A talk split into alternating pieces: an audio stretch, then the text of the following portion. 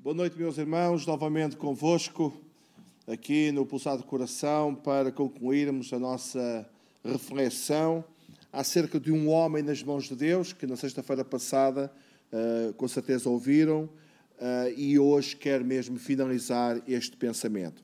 Só fazer uma breve recapitulação deste assunto.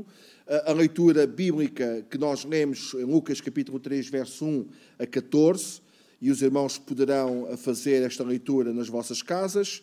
Uh, e comecei por vos dizer, como ponto principal, que uh, um homem, homem barra mulher, falámos nisto, um homem uh, nas mãos de Deus tem uma missão. E respondi à pergunta, porquê é que Deus usou este homem? Disse que Deus usou este homem porque não era um caniço balançado pelo vento, isto fala de firmeza e convicções, porque era uma lâmpada que ardia e alumiava, ou seja, orientava o caminho. Terceiro, porque não era um eco, mas uma voz. Ele trouxe uma mensagem objetiva de Deus.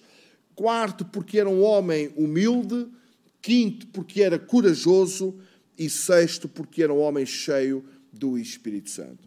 Hoje eu quero responder a outra pergunta, que é a seguinte: como é que Deus usou João Batista?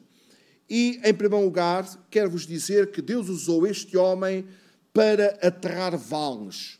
E o texto é Lucas capítulo 3, verso 5, que contém aqui os pontos que nós iremos já de seguida uh, dissecar. Diz Lucas 3,5: Todo vale será aterrado e nivelados todos os montes e outeiros, os caminhos tortuosos serão retificados e os escabrosos aplanados. A expressão os vales, eh, os vales falam de depressões uh, e, e, depressões entre, entre montanhas, com certeza. Uh, e, e, nestes abismos, ou, ou, ou estas depressões, uh, transportando para os nossos dias, ou, ou para a nossa realidade, ou para a igreja que somos nós, fala de impureza, fala de desânimo, fala de comodismo, fala de mundanismo, de racionalismo, fala de tantas coisas eh, depressivas que, que afetam a vida do, do, crente, a vida do cristão. Uh, e João veio, na verdade, para isto, na vida de Israel, João veio, como diz o texto, veio aterrar, veio colocar por baixo uh, ou, ou debaixo, um aterro, uh, estas coisas que afetam a nossa vida espiritual. Os vales também são a, a, a separação entre montanhas, entre uh, locais mais elevados. Isto fala também numa linguagem espiritual da nossa falta de comunhão, de mágoas, de contendas, de ressentimentos, de murmurações, de raízes de amargura, tanta coisa.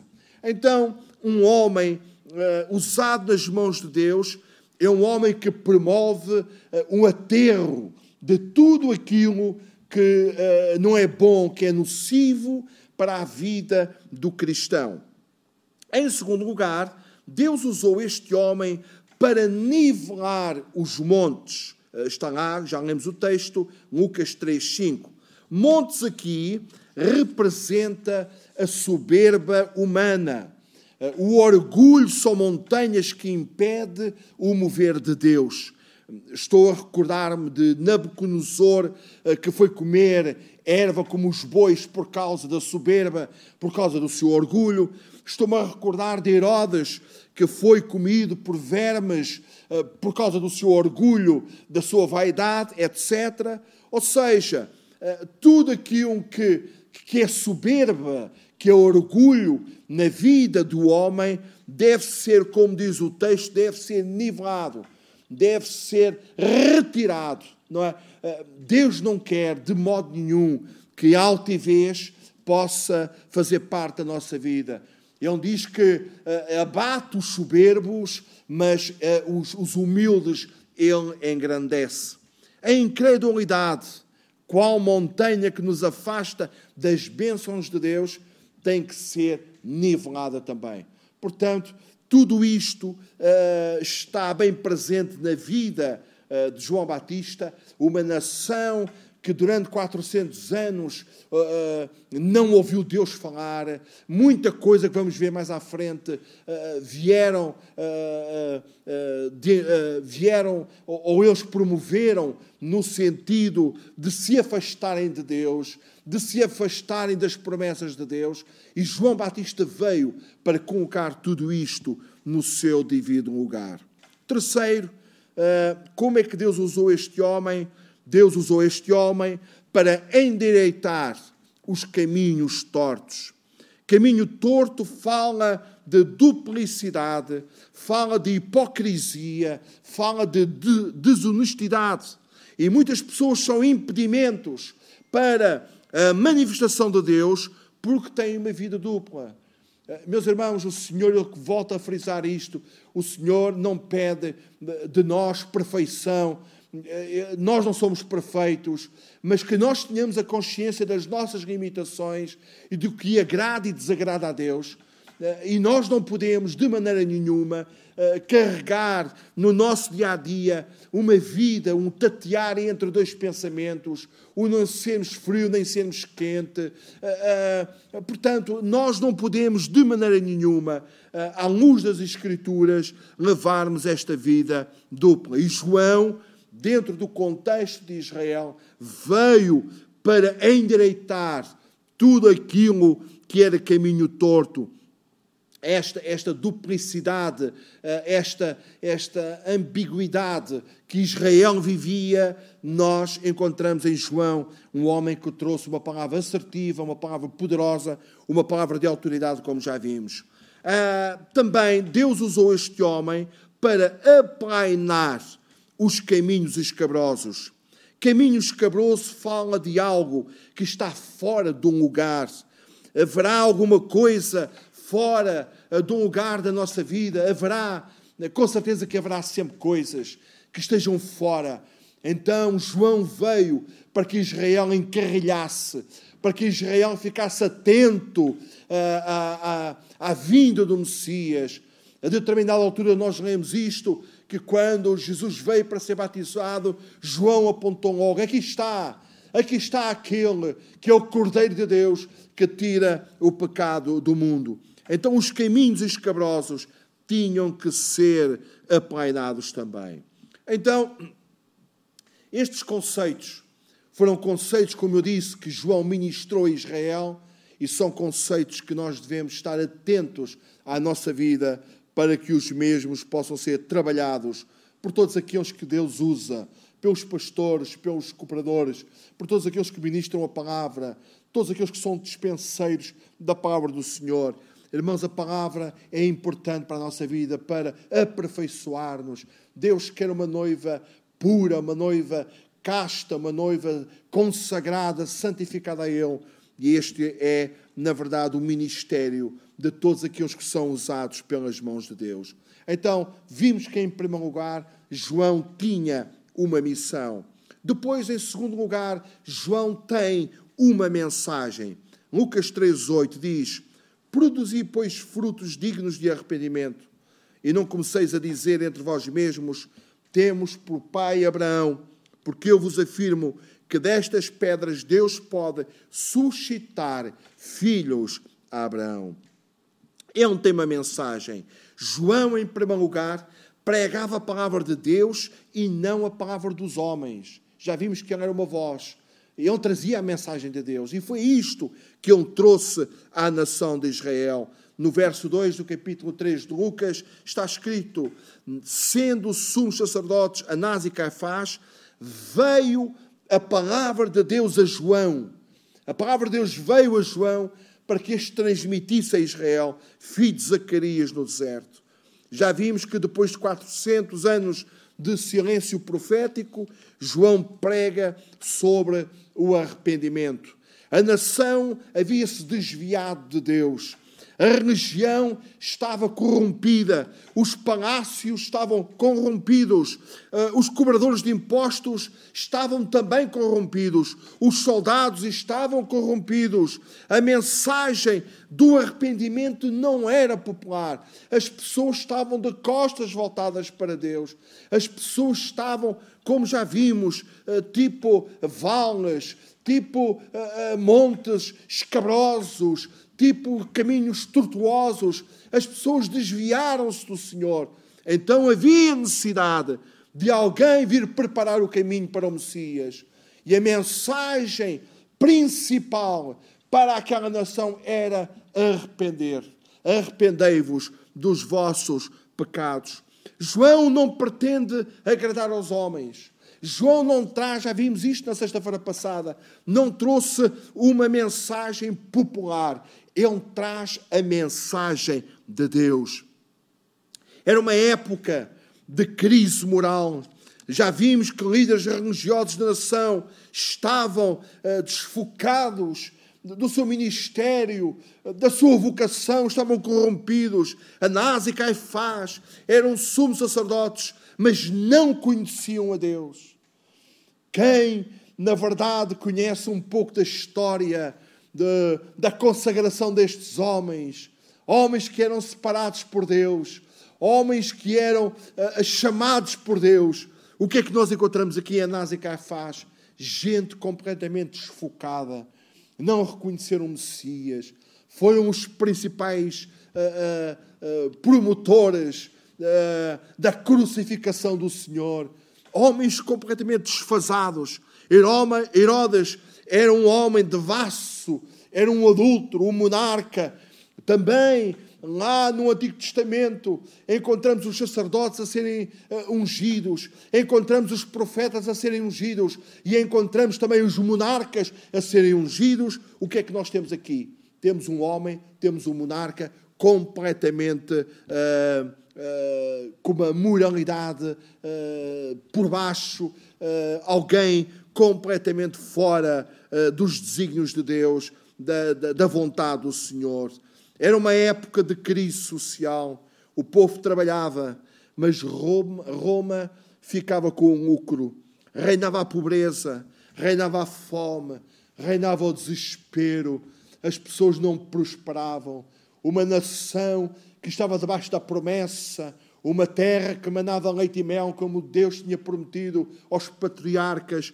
Encontramos aqui o quê? Uma crise social bem acentuada. Numa época de crise política, a nação estava nas mãos de homens maus.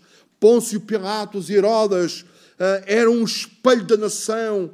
Nível baixo, descrédito, desmoralização, uh, completamente uh, uh, fora da vontade de Deus, do querer de Deus, da bênção de Deus.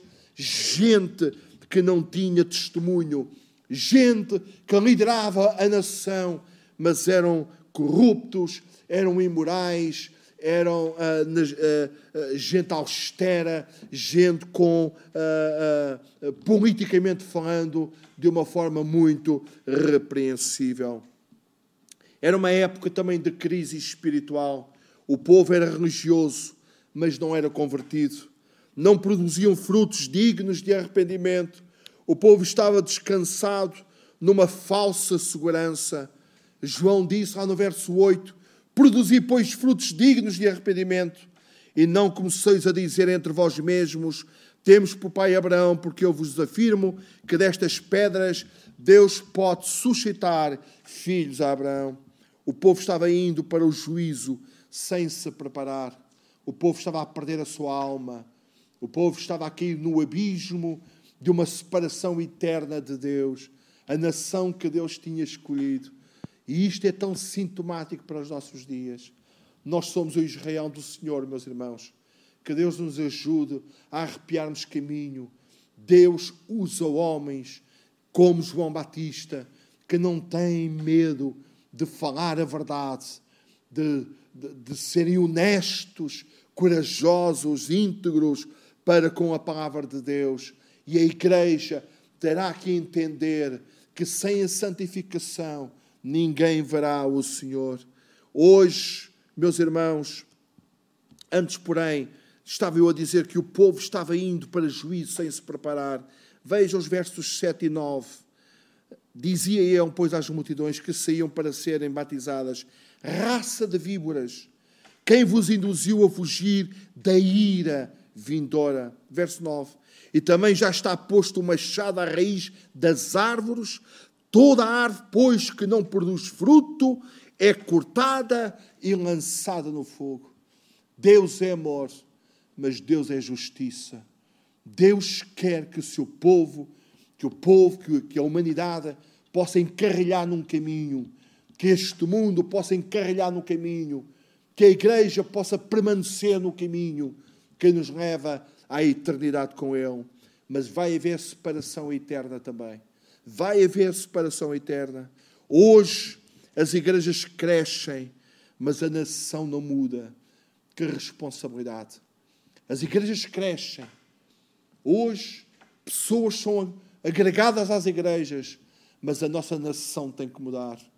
Nós que estamos envolvidos, irmãos, ou a nossa nação, melhor dito, que está envolvida nesta superstição, nesta idolatria, homens que têm de uma forma, uh, uh, uh, de uma forma cruel, que têm consagrado a nossa nação a ídolos, que Deus nos ajude como igreja, a brilharmos no meio desta sociedade, a, a dizermos que, que esse é o caminho errado, que o caminho errado não é, que o, que o caminho certo não é a religião, que o caminho certo não é a superstição, não é a idolatria, não são os homens. O caminho certo é Jesus. E cabe à igreja, cabe a ti, cabe a mim, nós levarmos esta mensagem aos perdidos. As pessoas estão a entrar para um outro evangelho, o evangelho da conveniência, o evangelho do egoísmo, o evangelho do bem-estar. Mas eu quero vos dizer, meus irmãos, e vamos ver mais à frente, que o, bem, que o, que o evangelho tanto salva, o evangelho tanto liberta, mas que o evangelho também tanto, uh, também responsabiliza as pessoas. O Evangelho confronta as pessoas com a realidade. Ou uh, a salvação para a eternidade, ou rejeição também para a eternidade, mas separado de Deus. Que Deus possa nos fazer entender da importância de nós levarmos o arrependimento àqueles que não conhecem. Deus pode trazer restauração para a nação a partir do caos. Tudo aquilo que eu falei até agora foi um retrato sucinto do caos que havia na nação de Israel. Mateus 3,5 está escrito: Então saíam a ter com ele Jerusalém, toda a Judeia, toda a circunvizinhança do Jordão. O local parecia impróprio, era no deserto. João não pregava no templo, não pregava nas sinagogas, não pregava nas praças floridas de Jerusalém, mas era no deserto, um lugar árido da Judeia. Era ali mesmo que Deus chamou. E quando Deus tem que congregar pessoas para ouvir o Evangelho, Deus sensibiliza as pessoas, Deus consciencializa as pessoas para ouvirem, ouvir a palavra do Evangelho. Israel, Jerusalém ia para o deserto para ouvir eh, João. A apresentação pessoal de João era, uma, eh, era de uma aparência uh, imprópria. Não se, não se vestia de fato e gravata, não, mas vestia-se de peles de camelos. Não comia nos requintados restaurantes, mas alimentava-se gafanhotos e mel silvestre. Não operou um milagre sobrenatural. Não se assentou aos pés de grandes mestres, mas abalou a nação e fez tremer o palácio de Herodes. Irmãos, e é isto que o Senhor faz. Ele usa as coisas que não são para confundir as, são, as que são. E nós, como igreja, se nós formos na vontade de Deus, se quisermos ser homens e mulheres usados nas mãos de Deus, o Senhor tem um potencial fantástico à nossa disposição para nós sermos usados. Não importa a aparência, não importa o local, não importa as condições, não importa, irmãos, as, as exterioridades, não, os ambientes. O que importa é estarmos na vontade de Deus. E este João, lá no deserto, ele pôde pregar arrependimento.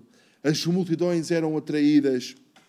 Diz lá que vinha, vinha a ele Jerusalém, toda a Judeia e toda a circunvizinhança do Jordão um homem nas mãos de Deus atrai multidões. Louvado seja Deus. Um homem nas mãos de Deus atrai multidões. Eu lembro-me, irmãos, que no dia de Pentecostes as pessoas foram atraídas por causa de um barulho, um barulho espiritual, eh, uma celebração, no mover de Deus, e as pessoas concorreram para aquele lugar. Que isto aconteça nos nossos dias, eu oro eu oro que isto aconteça na minha vida, que as pessoas sejam atraídas através do meu viver, através da, da, da mensagem, através, irmãos, das nossas celebrações, do ambiente espiritual. Que Deus nos ajude. Então, meus irmãos, entendamos que Deus pode trazer restauração para a nação a partir de um caos. As pessoas que Ele chama ao arrependimento revelam-se uma ousadia espiritual os fariseus e saduceus, Mateus 3, 7 a 9, está escrito: vendiam, porém, que muitos fariseus e saduceus vinham ao batismo, disse-lhes: raça de víboras, quem vos induziu a fugir da ira vindoura? Verso 8: Produzi, pois, frutos de arrependimento, e não comeceis a dizer entre vós: Temos por pai Abraão, porque eu vos afirmo que destas pedras Deus pode suscitar filhos a Abraão. Ele denunciou os conservadores fariseus e os liberais saduceus. A religião judaica estava tomada de um bando de homens não convertidos. E ainda hoje isto acontece. A religião é o esforço do homem de se aproximar de Deus. Mas Jesus é o único caminho. O cristianismo é muito mais do que uma religião. Paulo diz, ou a Epístola ao Tiago diz que, que na verdade, que a, a, verdadeira religião é cuidar dos órfãos e das viúvas. Irmãos, mas a nossa mensagem é mais do que social. A nossa mensagem é uma mensagem eterna, poderosa. E João não tem medo destas fações religiosas, uns mais conservadores, outros mais liberais. Ele tem uma palavra poderosa para toda a nação. Diz que as multidões elas diziam que havemos de fazer perante uma mensagem de autoridade ungida, poderosa. Isto aconteceu lá no dia de Pentecostes. Aqueles três mil ou aqueles milhares que assistiram, eles perguntavam: o que faremos, varões e irmãos? E é isto, as multidões, elas irão procurar. Quem tiver duas túnicas, dizia João, reparta com quem não tem. Já iremos ver o que é que isto significa. Quem tiver comida, faça o mesmo os publicanos. Eles também falavam no verso 12: Não cobreis mais do que o estipulado. Ou seja, João está aqui a falar: tem que haver honestidade nas vossas transações. Os soldados, no verso 14: A ninguém maltrateis, não deis denúncia falsa, contentai-vos com o vosso soldo. A Herodes, no verso 19: Mas Herodes, o tetrarca, sendo repreendido por ele, por causa de Herodias, mulher de seu irmão, e por todas as maldades que o mesmo Herodes havia feito. Ou seja, João denunciou o pecado do rei, chamando-o de adulto. João tinha uma palavra para, para os soldados. João tinha uma palavra para os publicanos, para todos aqueles que estavam desviados, estavam desfocados dos desígnios de Deus. João tinha uma palavra, e a palavra e a mensagem era arrependei-vos, mudai de vida. Esse não é o caminho, é o outro. Essa não é a vontade de Deus. E esta é a mensagem que Deus tem para a humanidade. Arrependei-vos, o reino de Deus está próximo. Arrependei-vos, louvado seja o nome do Senhor. O arrependimento é o grande tema de Deus. Na preparação João Batista diz: arrependei-vos. Na inauguração, uh, no anúncio, na inauguração do reino, Jesus vem e conclama: arrependei-vos.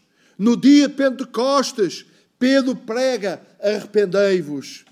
O arrependimento, irmãos, eh, aqui, voltando à nossa, eh, à nossa reflexão de João, envolve algumas coisas. O arrependimento que João estava a proferir à nação envolvia generosidade no dar. Ele fala no verso 10 e 11. Então as multidões o interrogavam, dizendo: Que havemos de fazer? Respondeu: Quem tiver duas túnicas, reparta com quem não tem, e quem tiver comida, faça o mesmo. Ou seja, João está a combater o egoísmo, o coçar para dentro, o olhar só para si. Uh, João está aqui a dizer: vocês têm que se arrepender, vocês têm que ser generosos, vocês têm que pensar nos outros, vocês têm que olhar também para as necessidades dos outros. Uh, arrependimento que João está a pregar fala de honestidade nos negócios. Verso 12. Foram também publicanos para serem batizados e perguntaram, Mestre, que havemos de fazer? Respondeu-lhes: Não cobreis mais do que o estipulado. Ou seja, havia aqui o que? Honestidade. Estes homens que uh, uh, uh, recebiam o tributo dos povos para ser canalizado para Roma, muitos, de, muitos deles recebiam a mais, muitos deles enriqueciam de uma forma ilícita. E João está a pregar honestidade. Arrependei-vos, esse não é o caminho. Sejam honestos, sejam coerentes, não cobrem mais do que aquilo que está estipulado. Uh, arrependimento fala também de justiça nos relacionamentos. Verso 14 também soldados lhe perguntaram: E nós que faremos? E ele lhes disse: A ninguém maltrateis, não deis denúncia falsa, contentai-vos com o vosso soldo.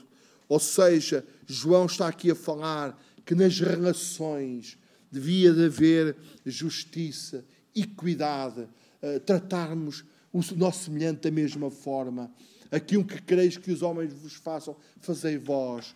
Amai a Deus em primeiro lugar e ao próximo como a ti mesmo. Considera o outro superior a ti mesmo. Honestidade, irmãos, justiça nos relacionamentos, integridade na palavra, eh, na ausência da ganância. João fala de arrependimento, abrangendo estas áreas todas. Para finalizar, vimos, em primeiro lugar, que um homem usado eh, por Deus ou nas mãos de Deus é um homem que tem uma missão. Vimos já hoje que um homem usado nas mãos de Deus é um homem que tem uma mensagem. Acabei de refletir que esta mensagem, o tema principal é arrependimento. E em terceiro lugar, para concluirmos, um homem, uma mulher, usada nas mãos de Deus, tem convicções. Verso 9 do capítulo 3 de Lucas. E também já está posto o machado à raiz das árvores. Toda a árvore, pois, que não produz fruto, é cortada e lançada num fogo. A mensagem de Deus, como vimos, é arrependimento para a vida, arrependimento para a vontade de Deus. Isto é vida. O Senhor dará a vida mas também um não arrependimento. As pessoas permanecerem no seu caminho leva à morte. E isto, irmãos, é muito significativo naquilo que vamos ouvir. A mensagem do Evangelho, ela traz salvação, mas também traz, traz responsabilização e pode trazer condenação. Irmãos, a aceitação da mensagem do Evangelho produz vida mas a rejeição à mensagem do Evangelho gera a morte, como sabemos pela palavra. Diz lá algumas expressões que os irmãos conhecem nos Evangelhos. O ímpio não permanecerá na congregação do justo. Algumas metáforas de Jesus são as seguintes: quem não estiver trajado de vestes nupciais ficará de fora. A figueira sem fruto seca ou secou pela raiz. A figueira estéril será cortada para ser queimada. O joio só servirá para ser queimado. Expressões que mostram isto mesmo.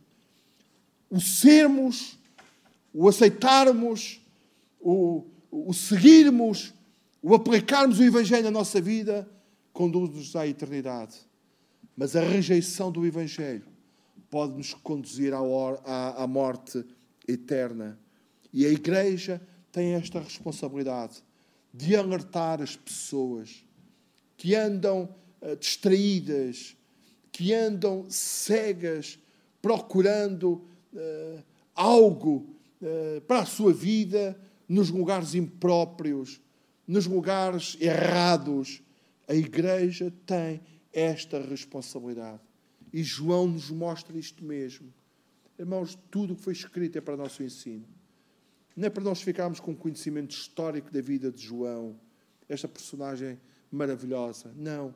É para nós percebermos que a mensagem de João para uma nação avessa às coisas de Deus, uma nação distraída, uma, uma nação que já não tinha fome de Deus. Uns poucos, havia lá uns poucos que na verdade esperavam a consumação de Israel, mas a maior parte da nação estava completamente uh, apática para as coisas de Deus. Como está a nossa nação? Como está o mundo? Claro que sabemos que Deus está fazendo coisas maravilhosas em alguns lugares, mas nós que estamos aqui na nossa nação precisamos entender que o povo precisa de ouvir que o Evangelho é uma mensagem de responsabilização também. A mensagem de Deus é um apelo urgente para todos. O Evangelho é para todo o mundo. Jesus amou o mundo de tal maneira, ou Deus amou o mundo de tal maneira que deu Jesus, como sabemos, João 3,16. O apelo de Deus alcança os religiosos, alcança a multidão, alcança os soldados, alcança os, os publicanos, alcança o monarca. Por isso é que ele falou. Ele falou e quando João fala, não foi só para acusar o erro. Eles, João está a pregar arrependimento. Eles tinham todas estas classes, tinham que mudar de vida. Ou seja, mostra aqui que João tem, eh, tem um desejo, tem, tem, na verdade, uma vocação de levar as pessoas eh, à responsabilidade para mudança de vida. Deus diz que o machado já está posto na raiz não dá mais para esperar. O tempo é agora, o reino já chegou. Deus espera agora frutos dignos de arrependimento. E todos nós sabemos que esta semana, esta notícia desta jovem partiu para a eternidade com 21 anos de idade. Eu sei muito bem, irmãos, nós lá em casa refletimos muito sobre isso, porque no dia 23 de, de dezembro deste mesmo fará anos que Deus chamou para a sua presença o meu irmão com 17 anos de idade, também num acidente, uh, num acidente com, com um automóvel. Uh, e sa sabemos perfeitamente a dor. Mas eu trago-vos este assunto aqui para percebermos que a nossa vida, que a vida das pessoas não está, não está na nossa posse. Nós estamos aqui pela vontade de Deus e pelo querer de Deus. Deus chama quando quer. Isto não é um tema, irmãos, para amanhã. Isto não é um tema para nós ouvirmos e ficarmos. Não, isto é um tema. É um tema para nós refletirmos diante de Deus. Temos que ter esta responsabilização, esta responsabilidade de, de anunciar o Evangelho, de levar as pessoas, apelar às pessoas. Irmãos, aproveitarmos as oportunidades para levarmos pessoas a Jesus, porque é esta a nossa responsabilidade. Jesus quer que todo mundo se salve. Jesus quer que todo mundo conheça, porque o tempo das pessoas pode estar próximo. A mensagem de Deus mostra o juízo inevitável para quem deixa de arrepender-se. O tempo de João era, ou no tempo de João, era de profunda crise espiritual, como já vimos. Os próprios líderes eram homens não regenerados. Eles não tinham nada para ensinar porque eles não viviam a multidão estava perdida, havia crise nos políticos, como já vimos, nos comerciantes, nos soldados. João diz que a ira vindoura chegará. Então o caminho certo era o arrependimento. Vocês não podem continuar com essas atitudes, vocês não podem continuar com essas posturas, vocês não podem continuar o que estão a fazer, vocês têm que se arrepender. Vocês têm que ser batizados, um batismo de arrependimento, uma confissão de arrependimento. O mestre vem aí, ele vai trazer um machado, ele vai cortar, e toda a árvore que não vai dar fruto vai ser lançada fora. Que Deus nos ajude. E estou a concluir, meus irmãos. O arrependimento prepara o caminho para uma grande bênção. Uma bênção sem limites. Diz lá: toda a, toda a carne verá a salvação de Deus. Quando a igreja se arrepende, quando o mundo se arrepende, ele vê a salvação do Senhor. Nós próprios devemos, irmãos, temos a consciência que quando falhamos, nós devemos canalizar logo, irmãos, confessar as nossas culpas, deixar o pecado e, e arrepiarmos caminho e irmos noutra direção. O mundo precisa de se arrepender para a salvação. Então haverá uma bênção sem limites, não só para aqueles que já são salvos, mas para todos aqueles que o Senhor quer que ainda sejam salvos. A sua casa tem que estar cheia. A sua casa é muito mais do que a casa de oração. Irmãos, eh, no, no, no provir, no, num futuro, eh, não sabemos, breve ou, ou longínquo, do seu reino, eh, que já existe, que já, já fazemos parte dele, que este, esta consciência de muitos e muitos farão parte deste reino maravilhoso. Infelizmente, muitos, se calhar mais, eles tombarão para a sepultura, para um dia serem ressuscitados para a morte eterna. Quando a igreja se volta para Deus, o mundo experimenta a salvação do Senhor. Nós precisamos, irmãos, ter a consciência de que a igreja precisa de se arrepender também. Eu gosto muito das orações de Neemias e Daniel. Eles não colocaram o povo à margem. Ah, eles pecaram, não. Nós pecamos. Senhor, perdoa porque nós pecamos. Isto nos sobreveio porque nós pecamos. Irmãos, que nós tenhamos esta uh, consciência coletiva de uma necessidade de arrependimento. Irmãos, o arrependimento prepara o caminho para uma grande bênção. Disse em primeiro uma bênção sem limites, uma bênção inequívoca. Toda a carne o verá. Quando a igreja se arrepende, a salvação de Deus irromperá além das quatro paredes. Multidões virão a Cristo. O avivamento que alcança o mundo com a salvação começa com a igreja através do arrependimento, através da nossa renúncia, do nosso quebrantamento, através de dobrarmos os nossos joelhos e clamarmos pelo mover de Deus. Irmãos, nós estamos aqui no, em Lisboa, neste bairro do Prior Velho, irmãos, não para ficarmos aqui encafuados. Eh, nós precisamos, Deus quer usar aqui esta comunidade como uma comunidade de alcance, de, de gente de vários estratos sociais que possam ouvir o Evangelho e possam ter contacto com as boas novas de salvação. E finalizo, irmãos, será uma bênção indivisível. Diz que toda a carne verá a salvação de Deus. Quando a igreja acerta a sua vida com Deus, algo tremendo e extraordinário pode acontecer no mundo. Se queremos ver a nossa sociedade impactada, precisamos acertar nossa vida com Deus, precisamos aplicar os princípios de Deus na nossa própria vida. Irmãos, mudando de caminho, mudando de atitude, nós estamos no caminho do arrependimento. Porque arrependimento não é mais do que mudar de direção. Se este é o caminho errado, então eu tenho que voltar as costas para aí e tenho de ir no caminho oposto. E é isto que Deus pede de nós. É verdade que o mundo uh, confessar os seus pecados, olhar para o sacrifício de Cristo, arrependerem-se dos seus pecados e converterem-se ao Senhor. O arrependimento produz isto na vida destas pessoas. Em nós, igreja, irmãos, temos a consciência do que nós estamos, o que nós somos, o que Deus quer de nós, o, o, o, o bem eh, que nós deveríamos fazer e que não fazemos, etc. Temos tanta coisa para nos consciencializarmos da necessidade de nos arrependermos. Eh, não temos que nos acusar uns aos outros, não temos que apontar o, o, o, dedo para o nosso irmão, temos que olhar para os nossos pecados, olhar para as nossas falhas e vermos onde é que Deus poderá ou, ou quererá mudar. E isto é arrependimento. O meu sincero desejo é que estes simples conceitos, através da vida de um homem, possa mudar a nossa postura. Nós que estamos a viver, irmãos, expectativas, temos ouvido mensagens atrás de mensagens daquilo que Deus quer fazer conosco, de tudo aquilo que está a ser planeado, de tudo aquilo que o pastor tem ministrado para cada um de nós.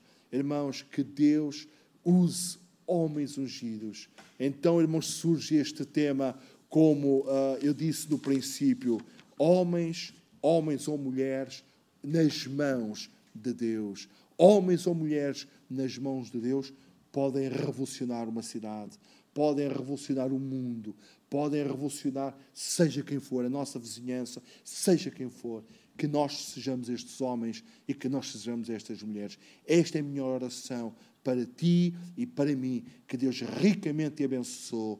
No próximo domingo, como sabeis, estaremos novamente juntos para ouvirmos a palavra do Senhor. Venham, edifiquem a vossa vida e deixem-se usar nas mãos do Senhor. Que Deus ricamente vos abençoe e muito obrigado pela vossa atenção. Obrigado.